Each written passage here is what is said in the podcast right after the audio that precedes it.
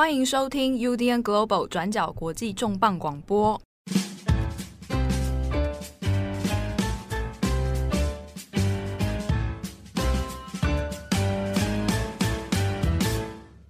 Hello，大家好，欢迎收听 UDN Global 转角国际重磅广播。我是编辑七号，我是编辑慧仪。今天的重磅广播，我们要来聊一件日本发生的离奇的失踪案件。那在中文里面呢，我们可以找到它一个相关名称哦，叫做小仓美校失踪事件。小仓美校呢是一个失踪的女童啊。那这个美校这个词哦，这个名字其实在中文中比较少见哦，而且我们讲起来比较拗口。它的日文发音叫做 Misaki 啊，所以我们今天的节目当中，为了方便大家来辨识哦，我们会用 Misaki 来称呼这一位失踪的女孩子。啊，那或者呢，也会叫她小仓妹妹。那在日本，这个事件呢，它叫做山梨县露营场女童失踪事件。啊，那这个事件是发生在二零一九年的九月二十一号。从事件的名称可以看得出来，它是从露营场、啊露营地、山中的这样的露营区呢，所发生的一起儿童失踪案件哦。那为什么今天我们要特别来谈这个事情？是因为从二零一九年的失踪之后，这一位不见了的这个 Misaki 妹妹呢，那她其实一直没有被找到，她人或者是说她可能上面的话，她的遗体都找不到，一直到今年二零二二年的四月，才终于发现了一些线索，但很可惜的是呢，找到的是她的骨头的碎片。所以研判，这位失踪的 Misaki 应该是已经死亡了。那我们今天重磅广播要来回顾一下这起事件。当初在日本发生的时候，的确引发了不少的讨论。那事隔了快要将近三年了，我们来谈一下当初这个事件的前因后果发生了什么事情，又为什么警方的搜查始终没有办法仔细准确的找到失踪者。而要隔了这么长一段时间，才一点点的线索被发现。那另外是，这整个事件当中，其实留下了非常多的疑点哦。到底这是一个单纯的失踪意外，还是说整个事件当中呢，存在着一些可能人为或者是他杀的因素存在？那我们今天中广广播来聊这个事情。首先呢，我们跟慧仪一起来讨论一下。我们先看。整个失踪事件，它是从二零一九年的九月二十一号发生。那我们先看当初到底是什么样的情形。一开始，我们先来整理一下这整个事件的几个简单的时间轴，让大家有一个概念。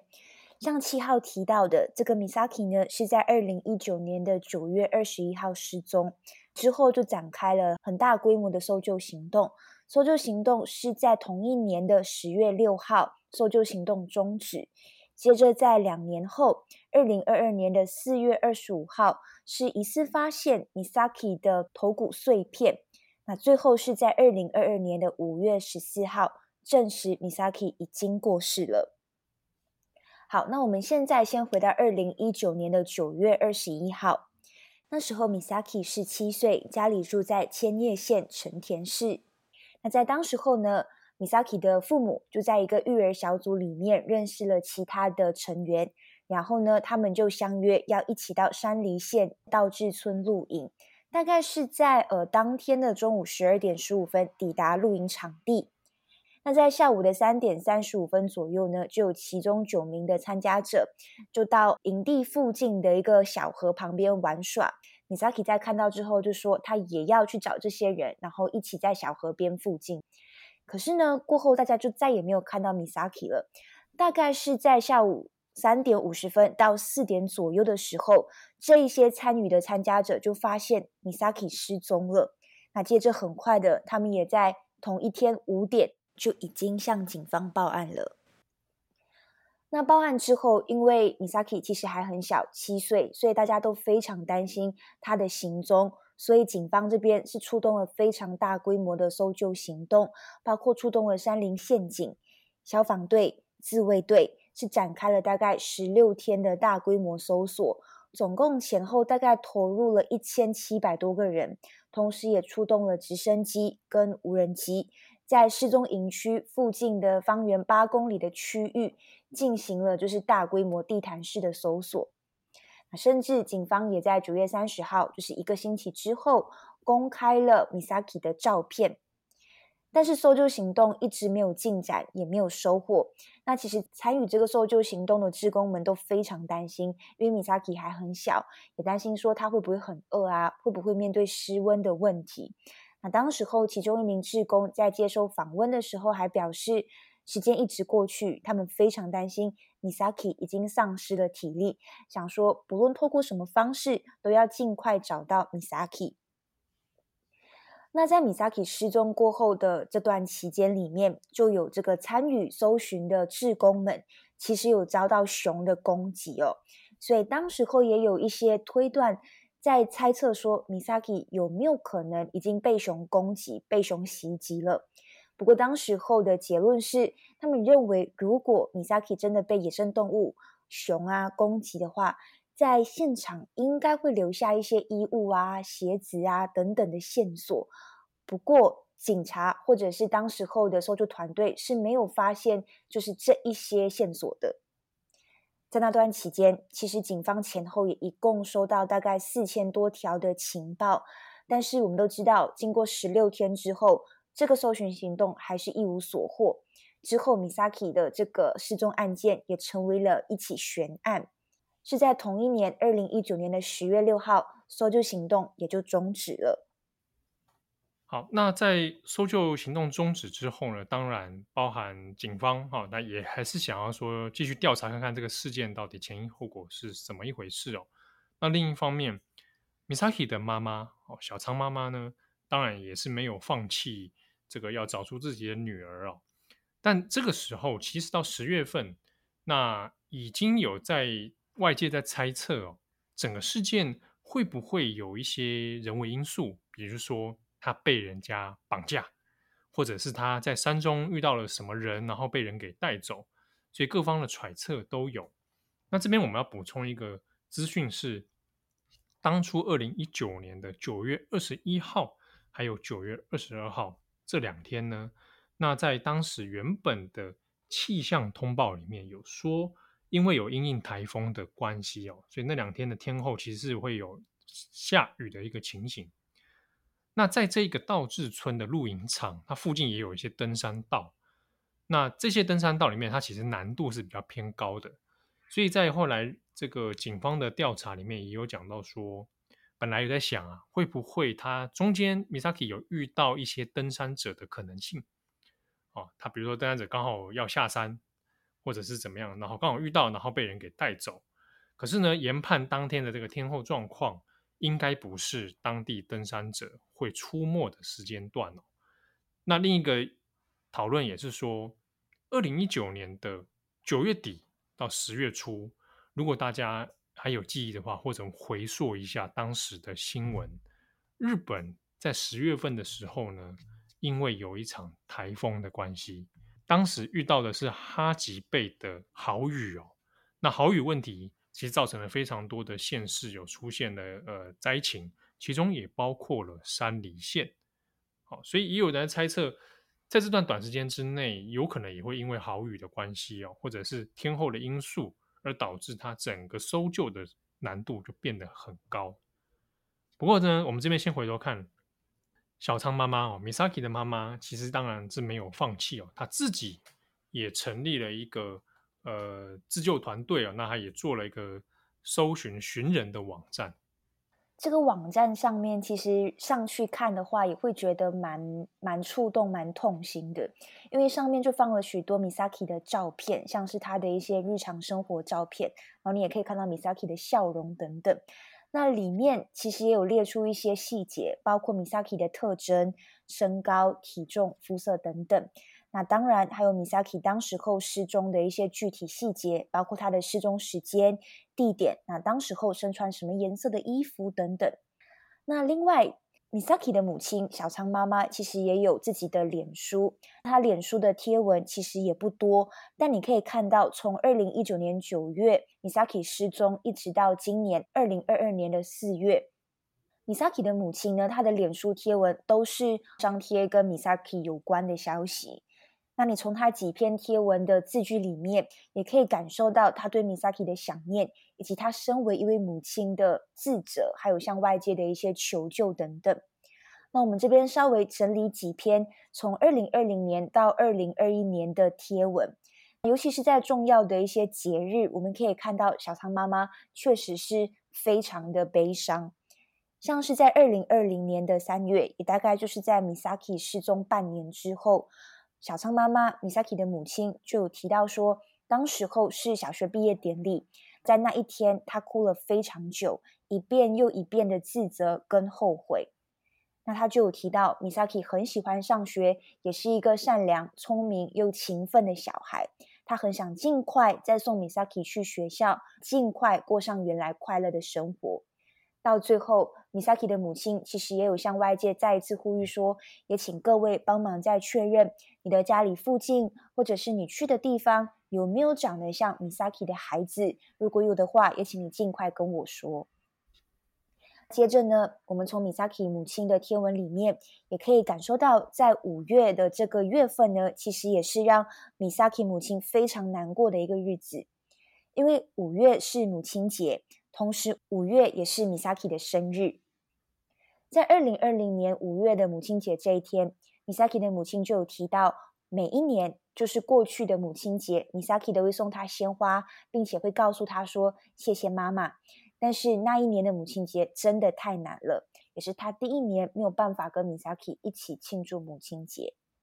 接着五月十三号，其实就是 Misaki 的八岁生日。那他有提到说，他非常希望一起庆祝 Misaki 的八岁生日。那后来呢，在二零二零年的九月二十一号，也是 Misaki 失踪一周年，Misaki 的母亲有再一次去了失踪的地点，分发传单跟进行搜索。那其实，在这几个月之间，Misaki 的母亲其实也有跟电视台或者是一些新闻频道合作，希望呢来让外界更多的呃知道 Misaki 的新闻，借此也可以帮助搜救的行动。像是在二零二零年的十二月，Misaki 的妈妈就跟日本电视台合作，模拟了 Misaki 可能的样子，包括是戴上口罩后的一些样貌。那这可能也是考虑到几点，像是第一点，我们知道小孩子在成长的过程当中，他的呃外部特征、他的样貌很有可能是经过一些比较大的改变。那甚至在二零二零年，当时候是已经进入了呃疫情的时候，所以每一个人，包括小孩子也都会戴上口罩，所以也有特别模拟了 Misaki 戴上口罩后可能的样貌。当然，针对这件事情，对 Misaki 的母亲来说也是非常难过的，因为她觉得她自己错过了女儿成长的这两年。但是，尽管失踪已经过了一年多了，但是 Misaki 的母亲还是抱持着一线希望，她会觉得说，她一定找得到 Misaki。那在那一篇贴文里面。Misaki 的母亲有提到说，其实一些民众可能在其他的地方看到类似像 Misaki 的小孩，都会发讯息传给他，但是讯息的开头可能都会说：“诶，如果看起来有问题，我很抱歉，因为担心说可能又会让 Misaki 的母亲失望。”但是 Misaki 的母亲也有说，他欢迎民众对自己发送任何琐碎的问题，因为哪怕是一点点的讯息，也有可能会是发现 Misaki 的关键哦。好，那接着到隔一年，二零二一年五月十三号，也是 Misaki 九岁生日的这一天，Misaki 的母亲也有写了一篇文章，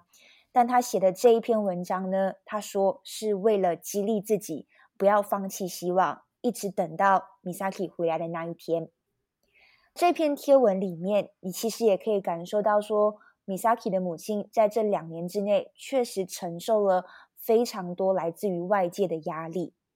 他提到，为了找到 Misaki，他唯一能做的事情，就是在使用网络的时候，上网的时候，不断的去搜索相关的讯息，或者是在发放传单的时候，呃，告诉每个人 Misaki 的故事，或者是跟媒体配合，然后也让外界知道 Misaki 失踪的事情。那他有说到说，其实每一次在接受采访、接受访问的时候，当这些节目或者是新闻播出的时候，他不断的都会受到指责。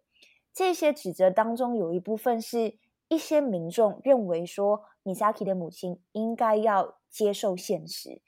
这边说的接受现实，指的是已经两年过去了，Misaki 的母亲应该要接受 Misaki 很有可能已经死亡的消息。但是对于 Misaki 的母亲来说，她一直都没有放弃。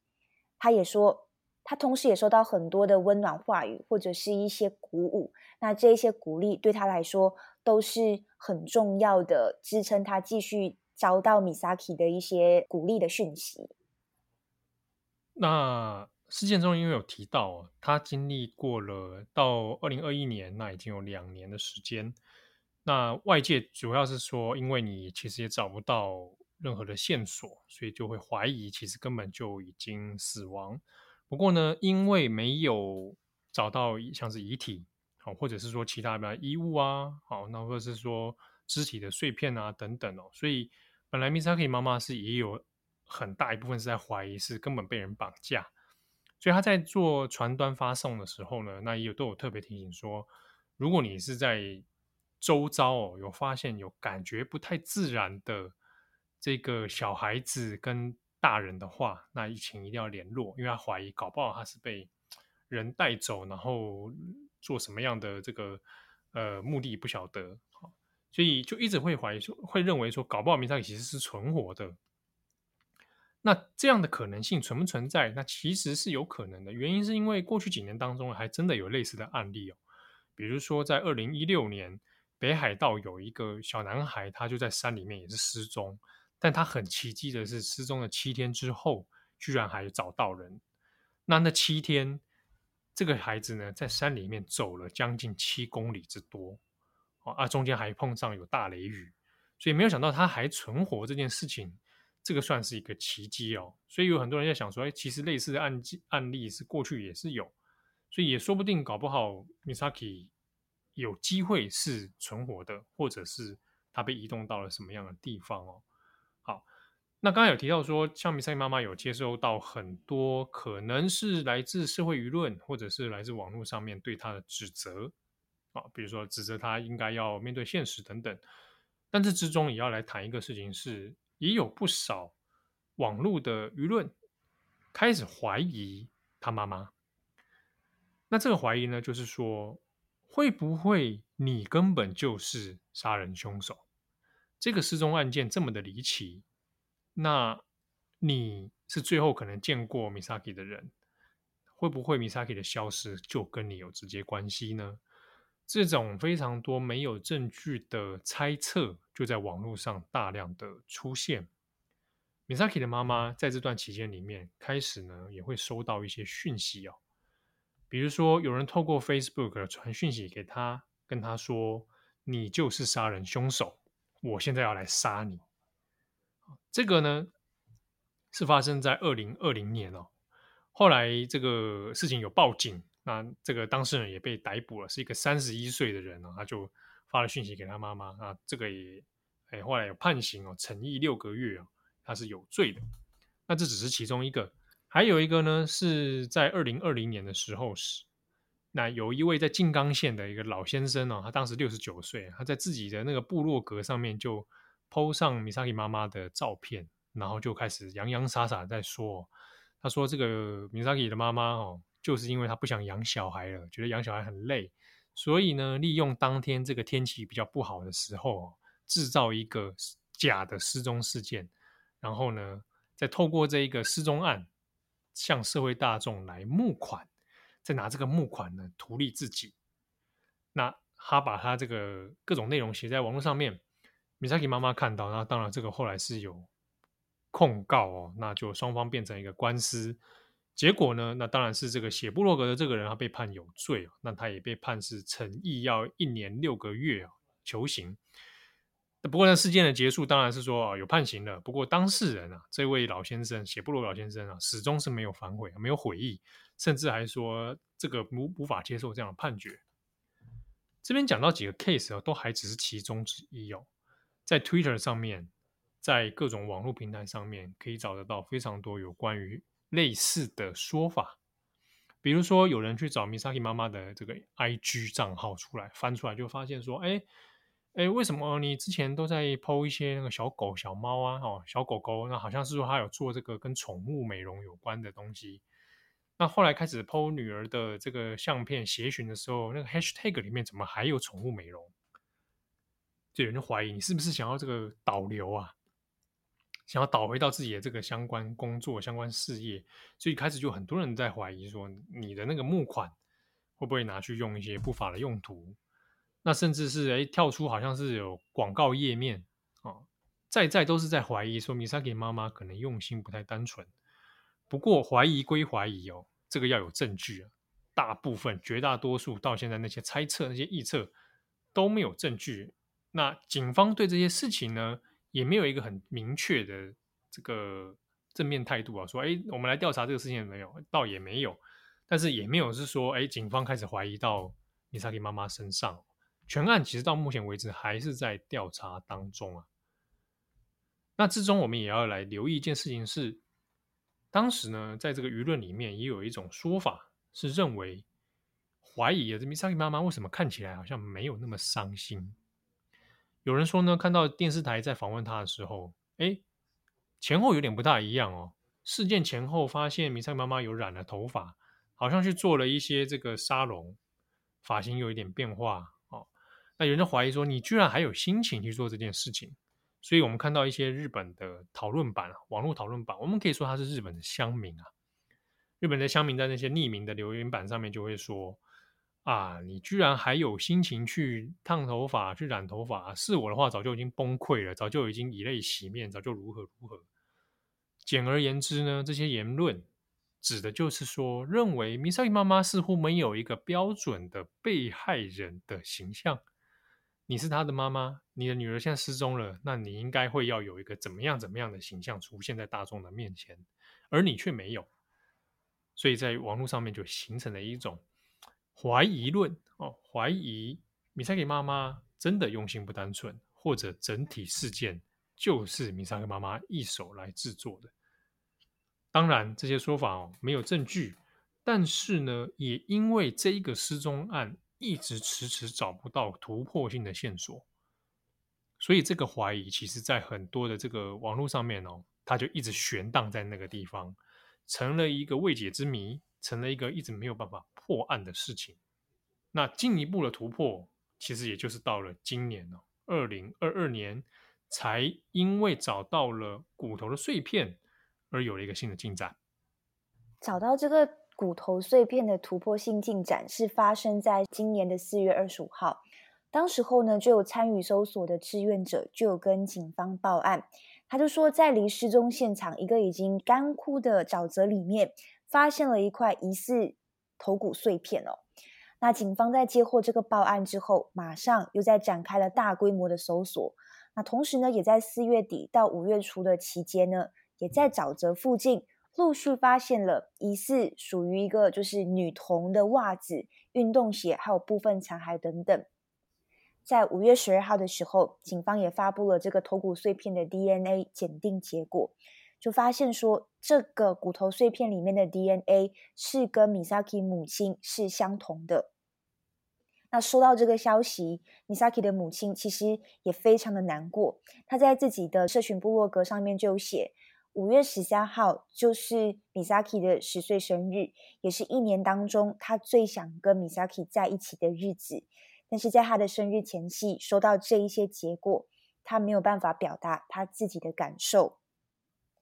那结果呢？是在五月十四号，警方又在公布了另外一组遗骸的 DNA 结果，到最后证实这一个遗骸是属于 Misaki 的，也同时证实 Misaki 已经不幸去世了。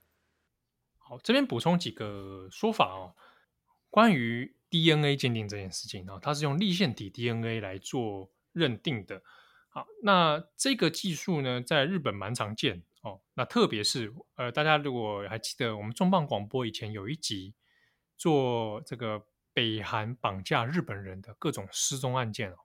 那在后续的很多失踪案的鉴定里面呢，包含这个北朝鲜拉致啊绑架事件，也都会使用这个立腺体 DNA 的鉴定来做一个判断啊，这是一个。另一个呢是说，警方所公布的这一个遗骸，然后这个骨头碎片，然后后来断定死亡这件事情，它的断定主要在于那个肩胛骨的部分哦，因为找到头盖骨啊碎片一部分，但好像还没办法百分之百。断定，但是呢，肩胛骨，警方的法医的认定是说，你如果是已经肩肩胛骨的碎片出来了的话，那基本上以一个孩童来说，他的存活率是相当低的，所以以此呢，基本上可以判断是 Misaki 已经是死亡啊。那这个全案呢，也是经过了两年多，快要三年的时间哦，才断定说，好，这个失踪案件，Misaki 本人应该是死亡了。不过，我们讲到这个部分哦，其实大家想一想，还是会觉得哪边怪怪的。主要还是在于说，骨头所发现的位置，我们可能直觉会想，应该就是会离原本他们去玩的那个露营地不远的地方。但是，偏偏这一次发现的这个地方呢，距离他的当初哦，可能认定到这个露营地这一块呢，距离有六百公尺之远。好，而且中间这个距离当中是有山路的。那大家会想说，那你前那个二零一九年的时候，大家搜索派了那么多人啊，出动了直升机、无人机，啊，为什么隔了那么久才找到这样的东西哦？那其中这样一个说法啊，是说警方一开始的搜索重点，其实跟后来发现的这个头骨碎片的地方刚好反方向。一开始认定的是说，应该会是从以露营地为主哦，方圆几公里以内，然后比较有可能行走走到的区域，所以当时搜查的方向里面并不存在这一块区域哦。那这是一个，不过这个说法现在三梨县警方呢是反驳啦，三梨县警方是说，我们当初的搜索任务完全没有问题啊，但是对于他质疑的是。哎，那会不会真的有地方是遗漏的？那三梨县警方也也没有详细说明啊，只有一直说啊、我们完我们就是没问题啊。所以这个说法，其实，在民众里面，其实也也蛮多人会有点质疑的，感觉好像三梨县警方，似乎就是有一些疏漏，但又不愿意承认。不过呢，有一些志愿者哦，他志愿来做山中搜索的这一位，这些志愿者们，其中有人去跟媒体也有讲，现在发现头骨。碎骨啊，然后一些这个碎片跟这个鞋子的地方哦，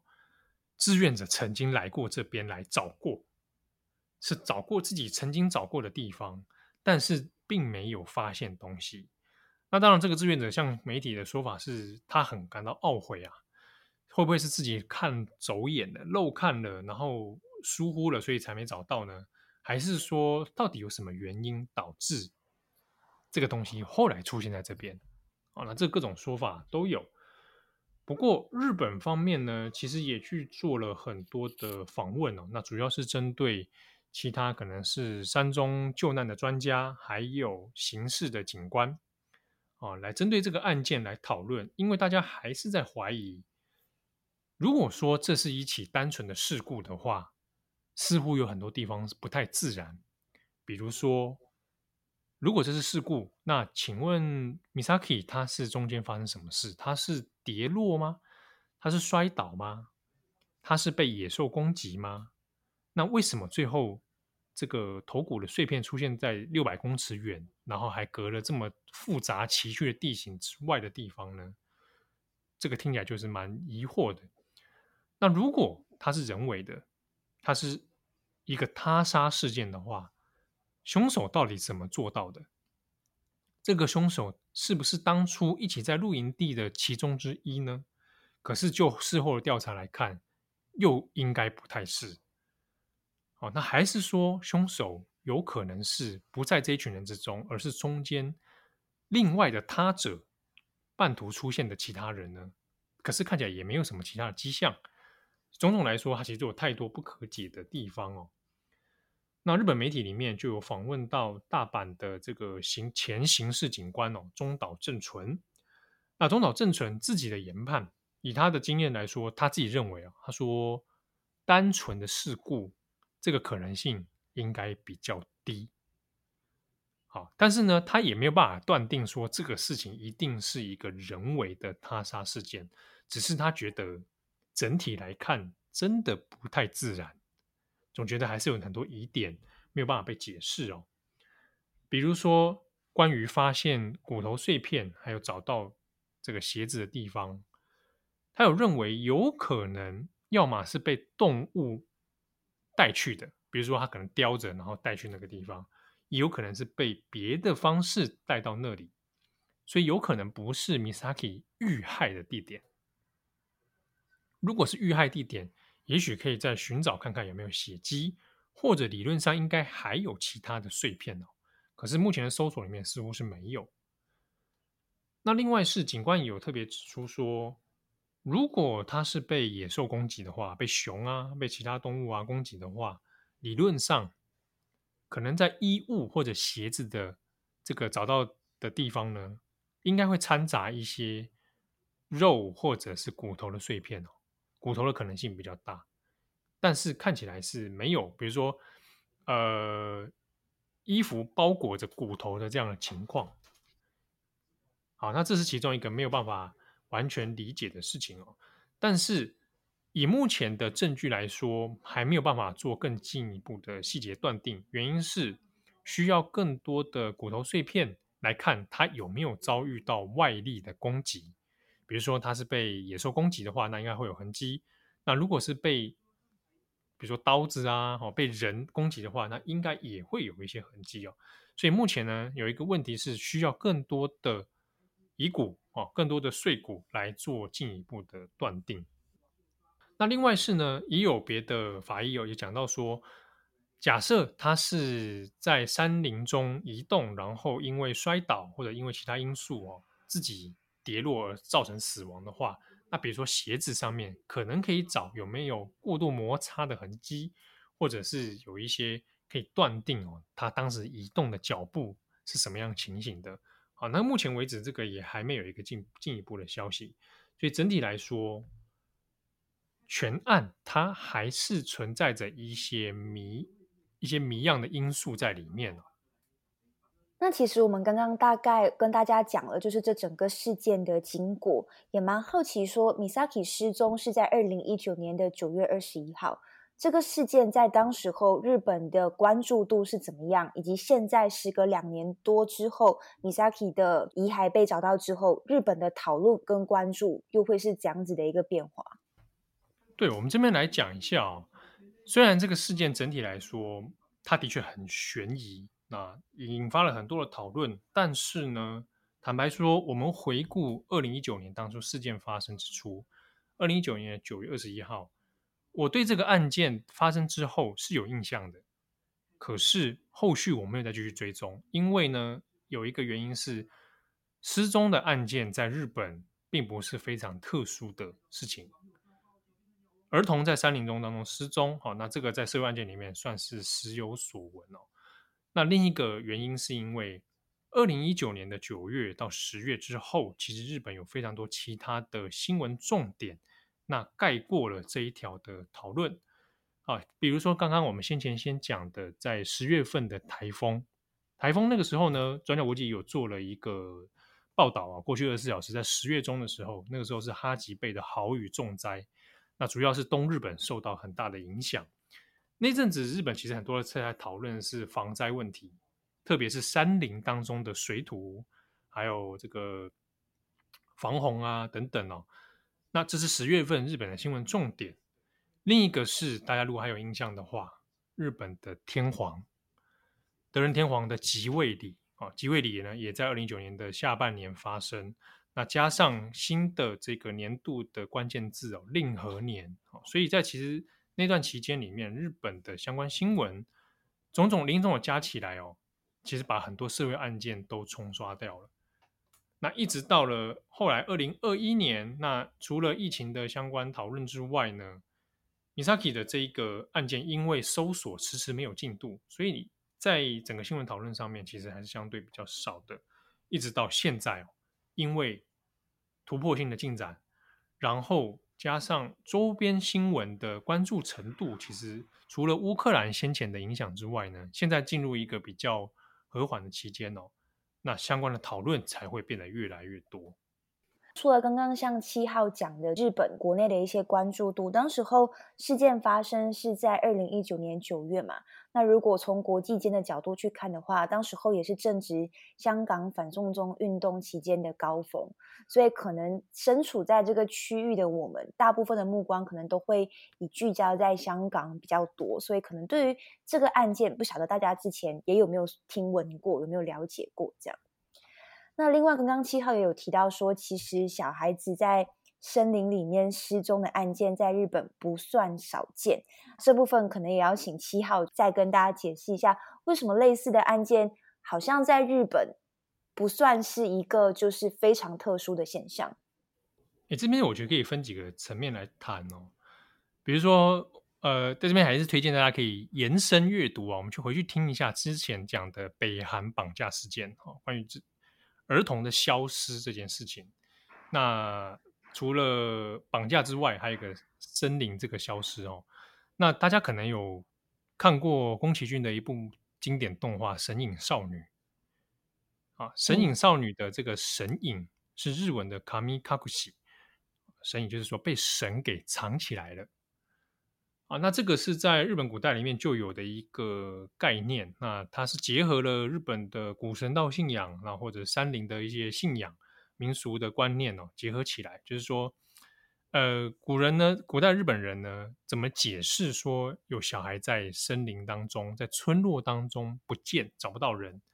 那就是因为被神给藏起来，被调皮的神明给藏起来。这个神呢，未必是大家所理解的那个 God 的那个感觉。它有时候呢，可以指的也有可能是妖怪啊，或者是像天狗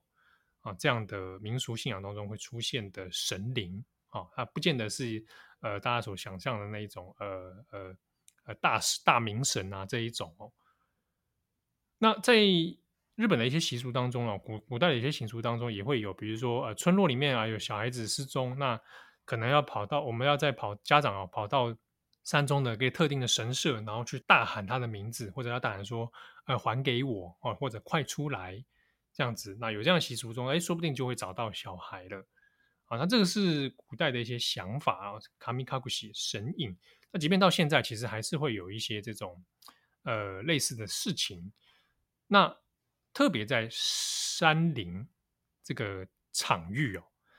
在山林这个场域呢，在古代里面会觉得说，哎，这个是一个跟现实生活跟我们人类活动的村落有一个界限的场域啊，就是说，哎，我进入到一个可能不属于我的他界的时候，它的不确定性比较高，我不确定这里面到底有什么，所以常在里面迷路的可能性是有的啊，那才会有这样的一个呃神隐的观念出来。那也有趣的是呢，在相关这种新闻底下，我看中文的报道，比如说 YouTube 上也会有一些 YouTuber 来讲这个神秘事件嘛。那或者是讲这个失踪案，底下会有很多也中使用中文的人呢，他会说：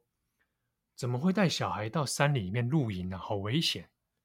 或者有人说：怎么会放任小孩在山里面玩呢？这个观念就出现了很大的差异了。似乎有一些我不知道是不确定是不是台湾人，好像跟山是有距离的。明明生活在一个多山的岛屿啊，可是你有注意到，就像台湾有一些人。跟山还有海是有距离的，这两个区域呢，似乎不在自己的生活范畴里，那是一个不应该去的地方。但是在日本的一些很多的场域、村落，是会有山跟海这样的生活连接的哦。哦，比如说到山里面露营，哦，比如说你看日本就有动画那个摇曳露营啊，就很多那个年轻人会流行，会到到山里面去做一个短期的露营活动，这样子。或者是到海边有一些活动哦，山跟海是存在于生活经验当中的，所以这个的确有出现上出现这个不同文化之间的这种比较，但也因为这个跟山林的距离呢，那的确类似的，比如说小孩子难免哦在山中迷路哦，这种状况就会有有所发生，那进而也发生这种古代的人怎么去解释这样的现象？那另外是呢，在古代日本里面也有也会有一种说法是，哎，什么样的小孩或什么样的人容易发生卡米卡库西？简单来说，什么样的人容易被神隐啊？那早期的想法会认为是，可能是有一些小孩子啊，智能比较不足啊，啊，智商比较不够，或者是他本来就怪怪的啊。这个就是古人比较对于特殊儿童或者对一些儿童的可能知识不够哦，他还没有办法理解是什么状况，然后而产生出的一个观念断定，就是哎，这小孩子本来就怪怪的啊，所以他容易发生神隐。那甚至是说，哎，女性哦，生产之后如果坐月子没坐好，她也可能会被神隐。好，或者是说女生怎么样，她这个，哎，好像红杏出墙还是怎么样，哎，可能也被神隐。你可以看出来，这个在村落古代村落社会里面，怎么样去解释一些生活现象。哦，我觉得这个延伸出来的讨论有一些是蛮有趣的，也可以跟自身的生活里面去做一些。连接，像是第一个七号刚刚提到的，我们跟山还有海这些大自然的关系。第二个也是神隐的概念。我在想神隐这件事情，我不知道七号你有没有类似的经验，就是小时候没有没有，不是，我不是说神隐，你说怎样遇到遇到遇到模型啊？不是啊，我是说，可能当我们还小的时候，我们进到森林或者是山林里面，大人都会特别交代一些森林里面的一些禁忌。例如，我们我那边，我从小就会讲说，你不能喊别人的名字，你不能连名带姓的喊那个人的名字，因为山神会听到，然后山神可能就会对他，你知道，像像神隐的概念一样，调皮的把它藏起来，或者是怎么样。我不知道你有没有类似的经验。哦，我倒没有诶，这个是在你小时候马来西亚的一个这个习俗上。对，就是小时候我你刚刚讲了之后，我就想起来小时候有这样子被叮咛跟嘱咐过。那这样我在山里面要叫你怎么怎么叫？代号啊，就是 代号。进去里面，大家可能会去取一些，就是你知道呃一些外号之类的。哦、真的，然后如果对方连名带姓的喊你，你还会生气，就说不能喊我的名字这样。哦，真的、哦，应该这种状态下应该是先假装没听到吧。不要承认那是自己的名字，有没有？你就还小啊，但是我就突然间想到，这一些东西好像也是第一个，也就是我们所谓的传统文化还有禁忌；第二个也是我们跟山的距离，嗯、还有跟所处的自然环境的是有距离的。确实啊，而且你其实把同样的观念或者我们当同样的场域，以不同的族群来说，完全会可能有大相径庭的这个观念哦。比如说，在山中生活的原住民。他的想法可能会跟你完全是不一样的，你的恐惧可能对山中原住民来说根本就是只是日常现象而已。对，我可以理解，因为之前我有到森林里面去跟一些很熟悉森林里面生活状况的原住民聊过天，你可以看到他们赤脚走在森林里面是非常的游刃有余的，然后我们就是很像，就是城市人进到森林里面，你不晓得要怎么跟森林里面相处。然后那个原住民就跟我说：“你在森林里面的恐慌感，就是我去到城市里面会有的感觉。嗯”嗯，对对，就是整个生活环境的变化跟就是很不一样。对啊，所以你也可以延伸去想到说，有一些所谓的灵异故事、嗯、传说哦，也可以看出一些因为距离感而产生出的想象，